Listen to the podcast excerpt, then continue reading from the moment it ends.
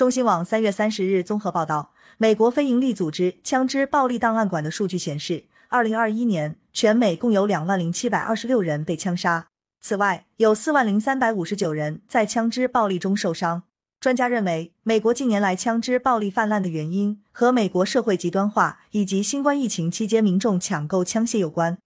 据报道，二零二一年美国枪支暴力犯罪持续严峻，其中在三月十六日。美国佐治亚州亚特兰大地区发生连环枪击案，造成包括六名亚裔女性在内的八人遇难。该案随后引发了全美各地大规模的反仇恨亚裔抗议示威。加州大学长期研究枪支暴力问题的温特穆特教授认为，美国近年来枪支暴力泛滥的原因和美国社会极端化以及新冠疫情期间民众抢购枪械有关。